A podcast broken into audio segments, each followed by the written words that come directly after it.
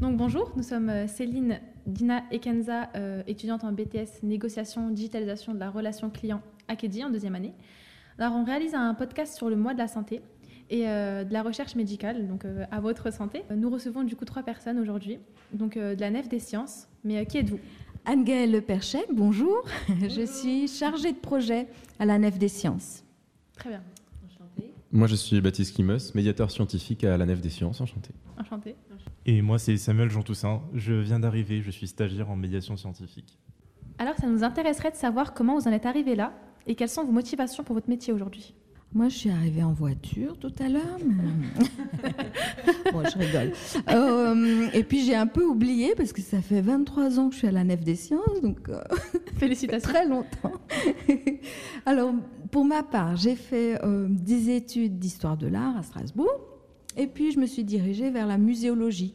Donc, je me suis dit, tiens, ce serait pas mal de travailler dans un musée. Alors au départ, évidemment, en histoire de l'art, on se dit, euh, je vais aller dans un musée d'art. Et puis finalement, euh, comme je suis mulhousienne d'origine, ah, les musées techniques, ah, c'est intéressant aussi. Et euh, j'ai fait deux ans au musée du chemin de fer, ça s'appelait dans le temps Musée français du chemin de fer, maintenant c'est la Cité du train à Mulhouse.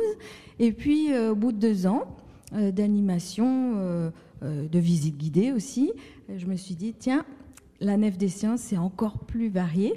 Donc, euh, je me suis dirigée vers ce centre de culture scientifique, la Nef des Sciences. Ouais. Très bien. Et euh, pour ma part, moi je suis ingénieur en robotique euh, à la base.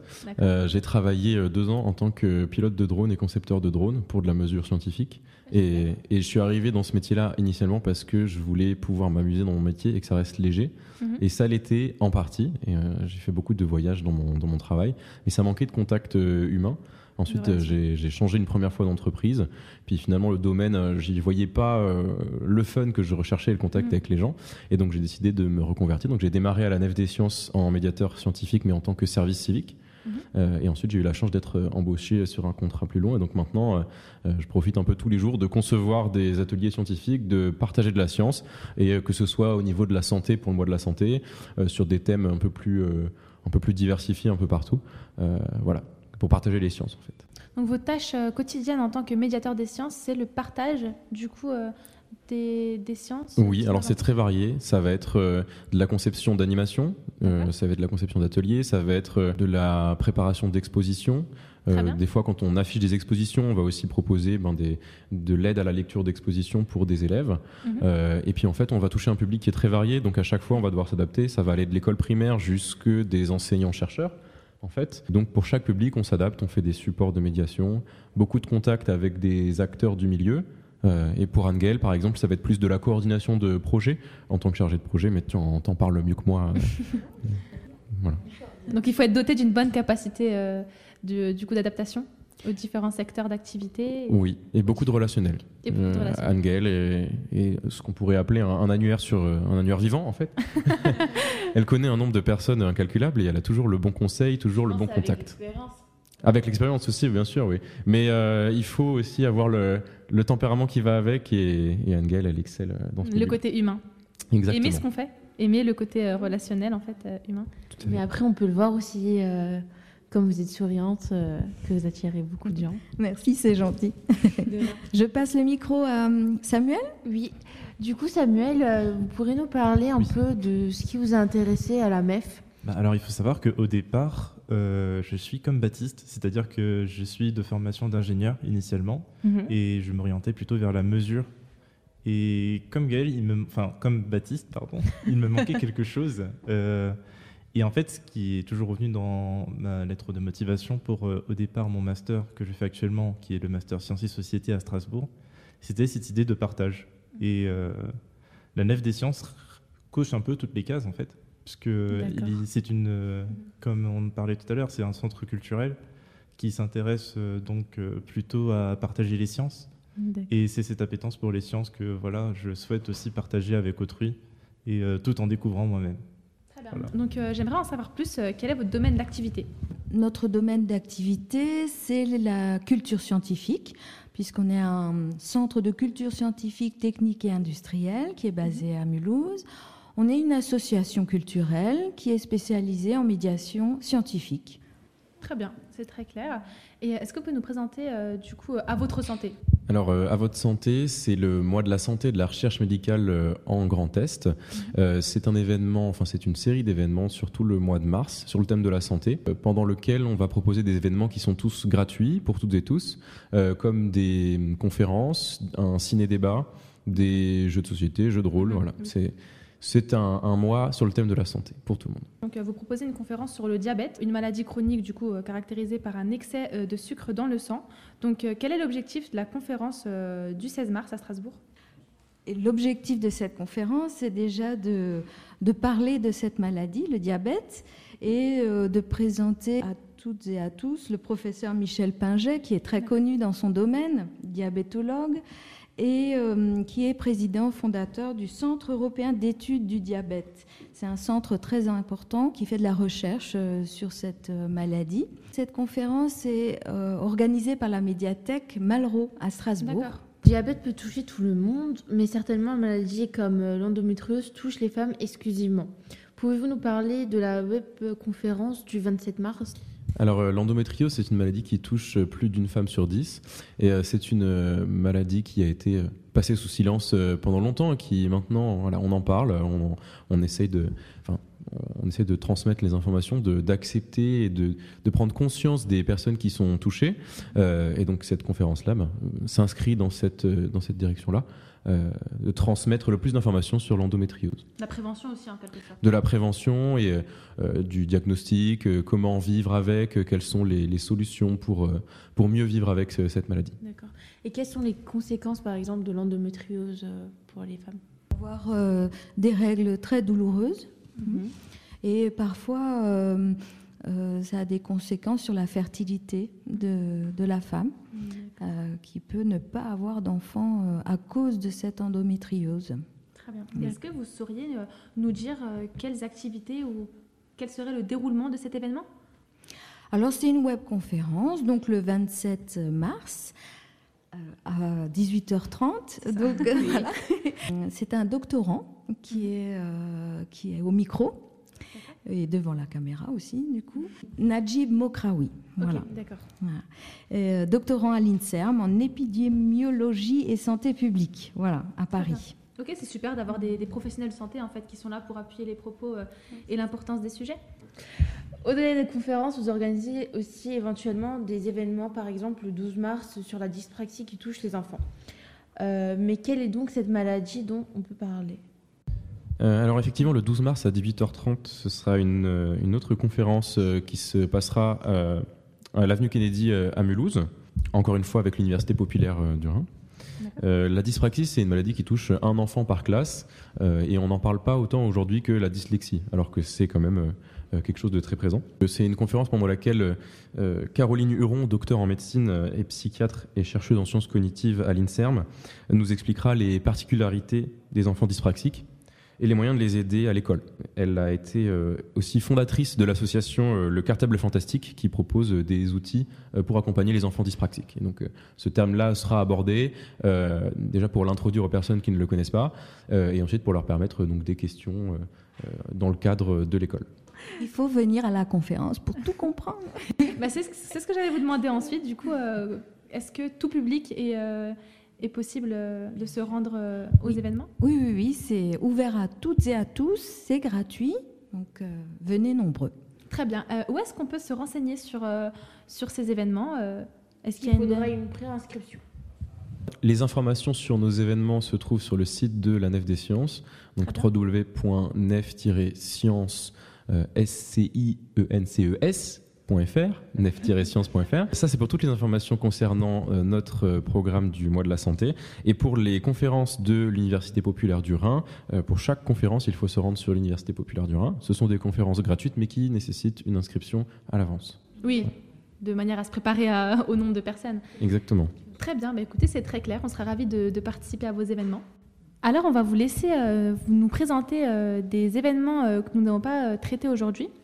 Donc je vous laisse nous en dire plus sur les prochains événements. Euh. important de la nef Alors merci, je voudrais vous parler des journées jeux parce que la médiation scientifique, ça peut être des conférences, mais ça peut aussi et surtout être des jeux et des activités où euh, les personnes qui viennent s'inscrire vont, euh, vont réfléchir par elles-mêmes, vont proposer leurs idées, et c'est là où nous on trouve qu'il y a un grand intérêt au partage. Et donc on a trois après-midi ou journées jeux. le 6 mars de toute la journée à la médiathèque Le Parnasse à Saint-Louis, le 13 mars après-midi à la Nef des Sciences à Mulhouse, et le 20 mars après-midi au Shadok sur la presqu'île André Malraux à Strasbourg. Ces journées-là, il va y avoir des jeux de société, des jeux de rôle ou des jeux de réalité virtuelle. Et un qui me plaît particulièrement et pour lequel on invite beaucoup de gens à s'inscrire, euh, c'est le mercredi 13 mars à la Nef des Sciences, un jeu de rôle sur l'intelligence artificielle dans le domaine de la santé. Les personnes qui vont s'inscrire vont être réparties en différents groupes socioculturels. L'objectif est de se mettre dans la peau d'un groupe socioculturel dont on ne fait pas partie dans la vraie vie. Donc il va y avoir les technophiles, euh, les jeunes écolos, euh, la population plus âgée, euh, la population plutôt excentrée de, de, la ville et les commerçants du centre-ville. Voilà. Donc il va y avoir des groupes sociaux dans lesquels on peut se mettre dans la peau. Et l'idée de ce jeu à débattre, c'est de réfléchir aux solutions d'intelligence artificielle proposées par une entreprise imaginaire qui viendrait remplacer ou assister les médecins. Voilà, donc le constat part de euh, l'accès à la médecine est de plus en plus difficile. Avoir un rendez-vous de médecin, c'est compliqué. Si on mettait de l'intelligence artificielle pour aider le médecin ou pour le remplacer ou pour euh, euh, rassembler les données de nos objets connectés afin de faire des diagnostics, euh, jusqu'où on accepte la prise de nos données, jusqu'où on accepte le remplacement du médecin. Et donc ce jeu à débattre là, euh, il est animé à la Nef des Sciences le 13 mars après-midi à Mulhouse. Et il faut s'inscrire, et l'inscription est gratuite. Euh, ce sera une activité assez sympathique et c'est d'ailleurs aussi, euh, j'invite toutes les personnes qui ont entendu parler d'intelligence artificielle mais ne savent pas comment ça fonctionne et sont intriguées à venir euh, parce que j'aimerais justement d'autant plus, de par ma formation de roboticien, mhm. partager un peu la simplicité de l'intelligence artificielle. Voilà. Qui est un des sujets qui est au cœur d'actualité. Hein, Tout à fait. Peut-être vous pouvez nous en parler un peu euh, de l'intelligence artificielle, mhm. comme vous êtes déjà dans, euh, dans ce domaine-là. Mhm. Bah, l'intelligence artificielle, euh, au final, c'est rien de très compliqué, mais on en entend un peu tout et n'importe quoi. Mhm. Aujourd'hui, il y a eu l'avènement de grands modèles d'intelligence artificielle tout public comme ChatGPT, Gemini, enfin il y en a, il y en a plusieurs qui sortent, Dali pour la génération d'images, et ils ont tous des fonctionnements à peu près similaires. C'est-à-dire qu'on va leur fournir beaucoup d'informations euh, avec des étiquettes. On leur dit, euh, là par exemple, tu vois un vélo. On lui montre des photos de vélo, on lui indique que c'est des photos de vélo, et l'algorithme d'intelligence artificielle va automatiquement comprendre ce qu'est un vélo, sans nous dire comment est-ce qu'il l'a compris. Est-ce qu'il l'a compris parce qu'il voyait des formes de roues, est-ce qu'il voyait un guidon? Et en fait, il va apprendre, comme nous, on va apprendre à détecter des images. Et donc un algorithme d'intelligence artificielle, il apprend, il apprend, il apprend, et ensuite quand on lui redemande quelque chose, bah, il va puiser dans ce qu'il a appris et, nous donner une solution. C'est à peu près comme ça qu'ils fonctionnent tous. Pour comprendre la problématique de l'IA aujourd'hui, il faut se poser la question, l'intelligence artificielle, si je l'utilise, où est-ce qu'elle a été à prendre ces informations euh, et euh, quelle est sa fiabilité? Aujourd'hui, une IA, elle va forcément vous répondre à votre question. Est-ce qu'elle va répondre juste? Non, pas forcément. Son objectif, c'est de vous répondre. Euh, et c'est pour ça, aujourd'hui, c'est un des gros soucis de l'intelligence artificielle. Si on l'utilise, d'où ça vient et euh, qu'est-ce qu'on peut faire de ces informations-là? Si c'est fiable. Et si c'est fiable, voilà. Et euh, quelles sont les informations qu'on lui a fournies? Est-ce qu'on lui a fourni des informations personnelles? Est-ce que c'est des informations qui sont accessibles à toutes et tous? Est-ce que ces informations sont à jour? Est-ce qu'elles sont assez denses?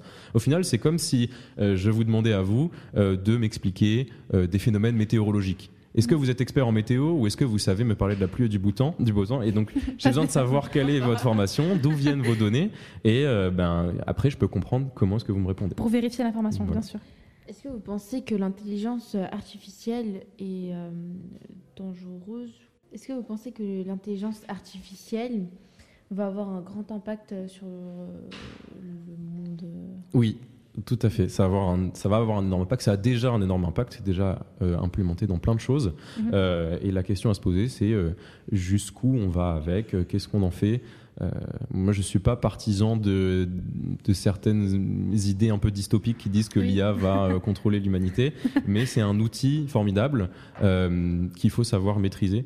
Euh, moi, je fais souvent le parallèle. Quand j'étais au collège, on nous interdisait d'utiliser Wikipédia parce qu'on nous disait les informations, elles sont fausses sur Wikipédia. Oui. Et en fait, c'est pas forcément vrai. Les informations de Wikipédia, elles sont sourcées par des gens qui vont créer les articles. Donc il peut y avoir tout et n'importe quoi. Et l'important, c'est de se renseigner et de savoir euh, bah, d'où elles viennent, ces informations, encore une fois, euh, qui les a postées, dans quel but, est-ce que euh, c'est un article qui a été politisé ou non?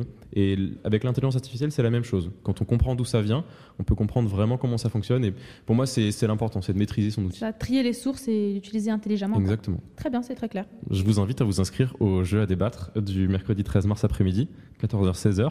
Avec grand plaisir. C'est gratuit et vous À apprendrez partir plein de choses. âge. hein. De tout âge. Très Bon, bien. Pour tout alors.